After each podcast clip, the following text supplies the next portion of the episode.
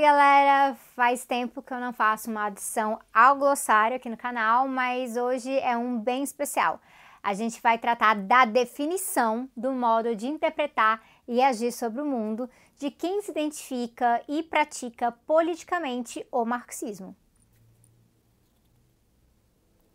Eu sei que demorou, mas foi por uma razão especial, porque essa adição aqui ela exige muita responsabilidade mesmo. Então a gente vai hoje de M de materialismo histórico.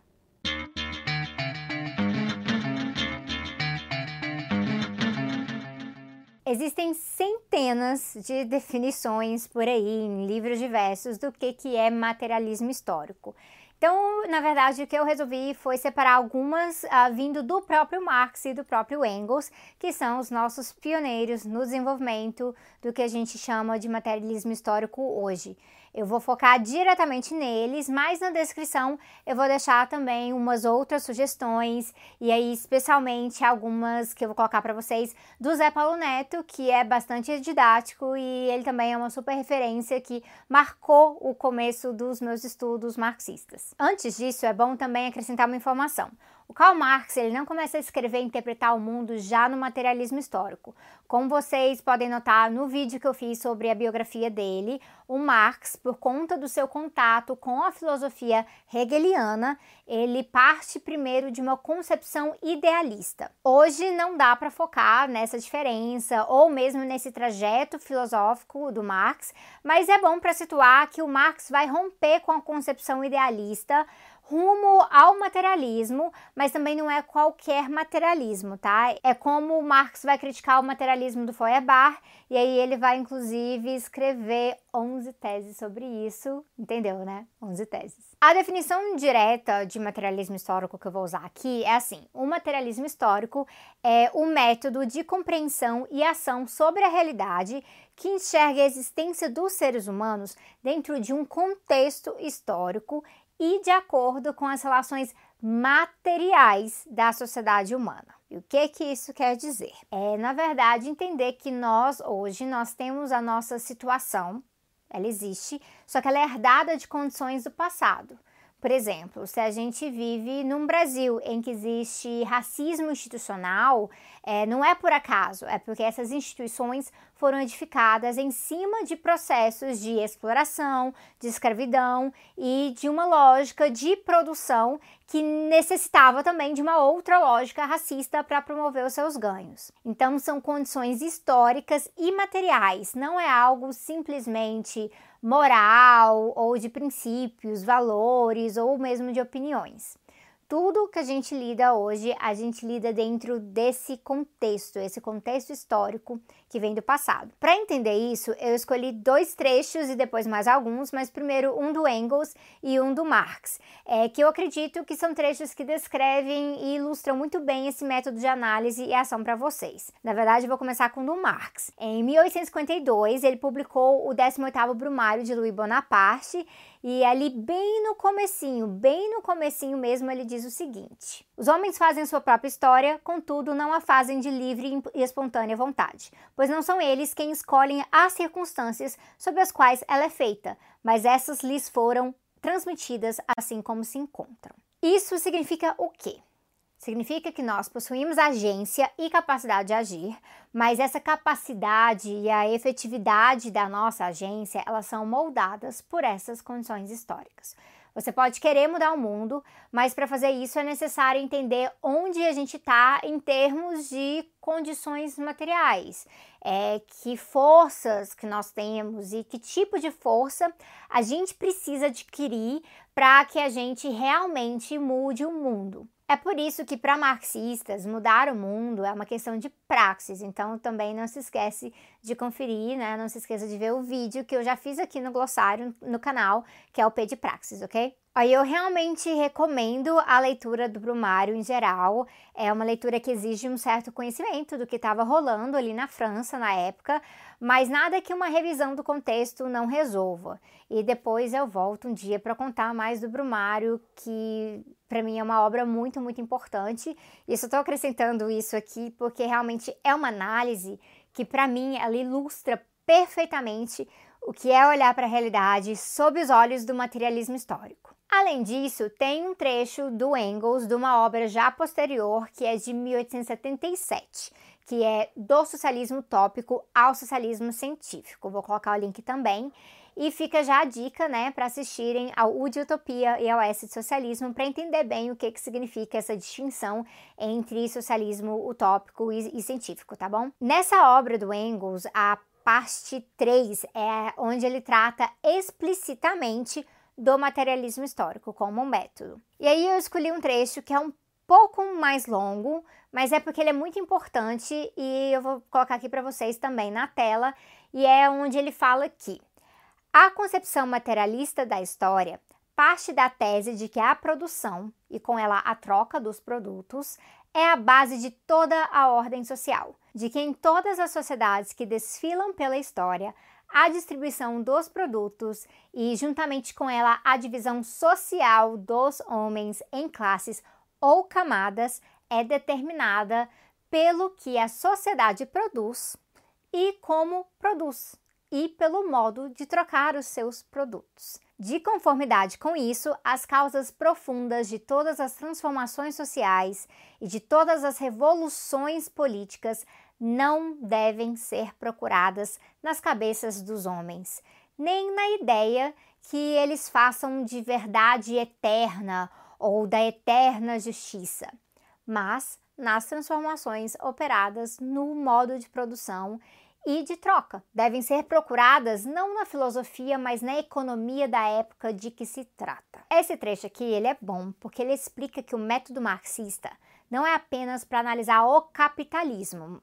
Nós analisamos e focamos no capitalismo porque é com ele que a gente está lidando. Quando lá no Manifesto Comunista, o Marx e o Engels eles já abrem, né, falando que a história da sociedade é a história da luta de classes, eles não estão falando, claro, que isso começa com as classes sob o capitalismo, por isso que o Engels fala classes ou camadas, mas sim que a forma de produção né, e a divisão de produção numa sociedade, isso é determinante para os conflitos e para as resoluções daquela sociedade. Isso gera algumas perguntas, por exemplo, quem tem a terra? E as ferramentas? Quem que faz o quê?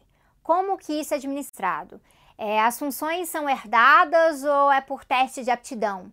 E aí, mais recentemente, por exemplo, as feministas marxistas têm acrescentado ênfase em umas outras perguntas que, inclusive, o Engels também já fazia de certa forma, é, como como que a família se organiza ao redor da produção e da propriedade, é, que trabalho é remunerado, que trabalho não é. O que é considerado trabalho? Isso é importante para a gente entender que aqui existe uma interação entre agência e estrutura. O que é determinante é a regra.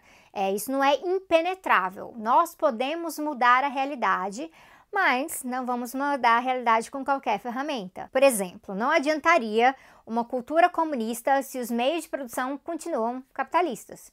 Por isso a gente sempre fala, a gente sempre fala dos meios de produção, porque eles moldam a realidade concreta, essa realidade material. E se a gente tem uma realidade concreta em que uma minoria, uma minoria tem propriedade dos meios de produção e assim essa minoria possui poder para determinar a vida de uma maioria, aqui vai existir uma contradição. Contradição é algo que não se sustenta sem que haja auxílio do Estado e também, se a gente para para pensar, do papel da coerção e também do consentimento, que é algo que a gente pode discutir depois um dia em H de hegemonia. Mas é bom trazer isso por conta da discussão sobre base e superestrutura, porque o materialismo histórico está longe de ser um método economicista que seria só para as relações diretas e super explícitas da produção, ah, especialmente do que seria assim a produção industrial, por exemplo. E aqui é aqui é onde a carta do Engels para o Joseph Bloch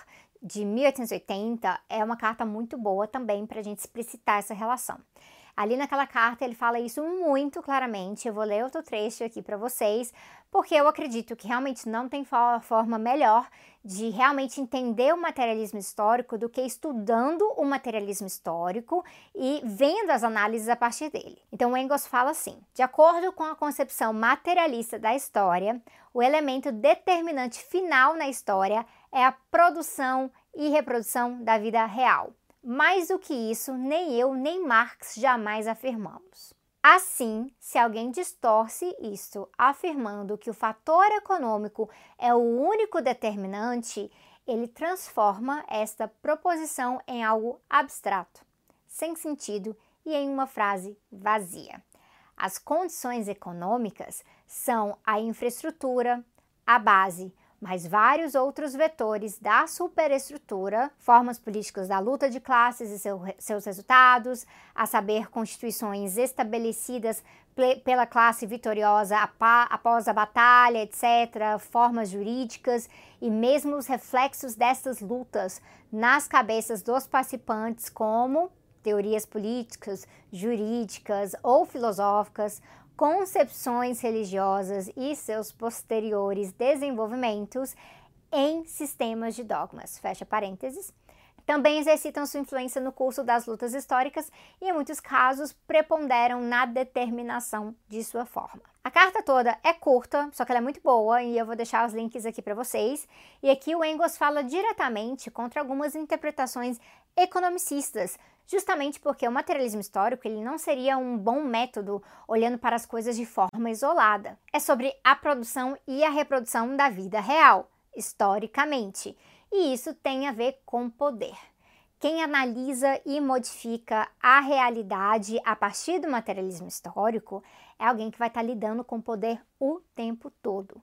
Isso é algo que eu vivo enfatizando também aqui no canal, quando eu falo, por exemplo, sobre, é, sobre poder relacionado com projeto político de poder.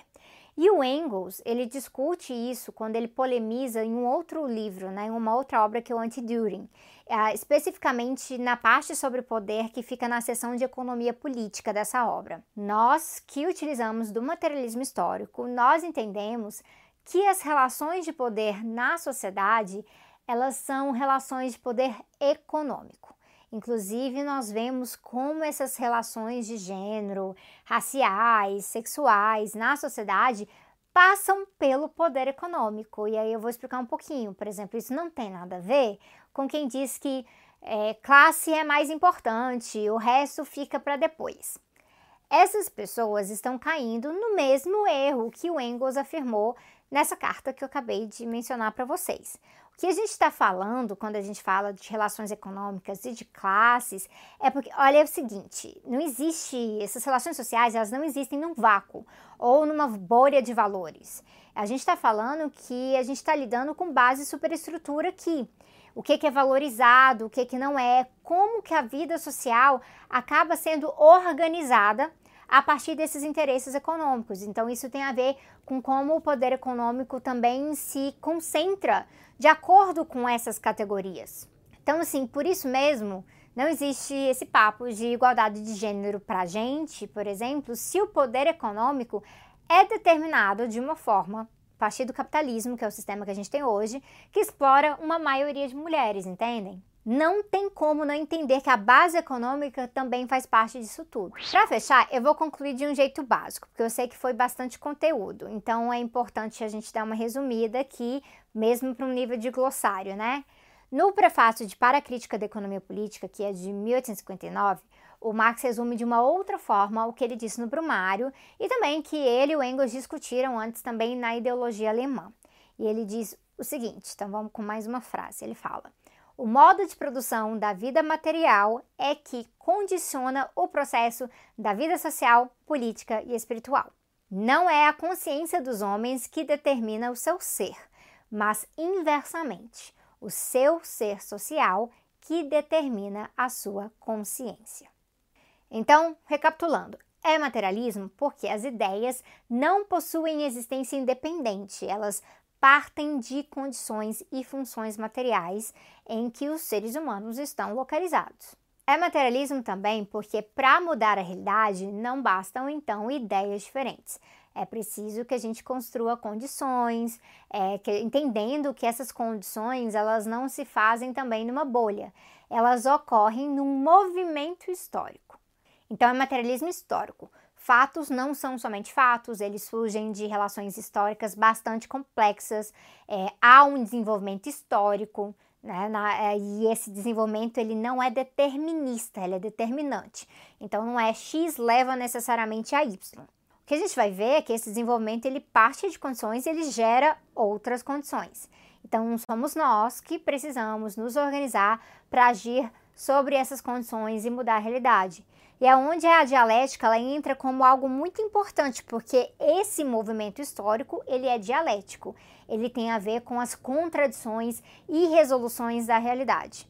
Mas o de dialética vem depois, porque é super complexo também. O importante é entender que o materialismo histórico, ele segue uma lógica dialética, mas ainda vai ficar claro mais para frente para vocês, porque dialética é sobre conflito, é sobre mudança, é um fluxo constante de mudança, é sobre atividade humana, e no materialismo histórico isso significa praxis. Então dá para ver por que eu bato tanto nessa tecla. Por exemplo, não tem como ter socialismo sem passarmos por um certo nível de condição histórica. E isso pode ter contradições, é onde a dialética entra para a gente explicar essas relações históricas. As coisas não são simplesmente fatos estabelecidos e imutáveis. E também não é só uma coisa de estar tá interpretando essas coisas, mas para a gente transformar a realidade junto. Ah, Sabrina, mas eu ainda não entendi. E na verdade eu ficaria totalmente chocada se com um videozinho desse tamanico na internet você saísse entendendo perfeitamente o que é materialismo histórico, tá bom? Eu demorei pelo menos uns três anos de estudo concentrado para absorver isso, porque para mim materialismo histórico não é uma fórmula, não é uma fórmula que se aprende para se aplicar por aí, é teoria empírica e isso precisa ser incorporado, é algo que a gente incorpora. Quanto mais você lê análises do materialismo histórico, mais você vai aprender a identificar, ah, materialismo histórico é uma análise materialista histórica, e aí você vai praticar isso também. E especialmente e fundamentalmente, quando você faz isso se organizando politicamente para mudar a realidade, aí tem toda a diferença, porque essa é a tese 11 final. Então, esse glossário aqui é um glossário de tarefa de casa, é, porque o glossário nunca vai ser mais do que uma definição que você poderia encontrar, inclusive, num dicionário marxista por aí. É um começo. É um começo para vocês pensarem uma base e essa definição, inclusive, não vai valer de nada se você não incorporar realmente na sua visão de mundo. Você começar a ver o mundo através da lente do materialismo histórico. E não existe manual para isso. Isso vai ser feito com leitura, com formação política, com militância. E eu sei que é árduo, nem todo mundo possui tempo para isso. É onde a organização da luta entra, fazendo a formação política, liderando.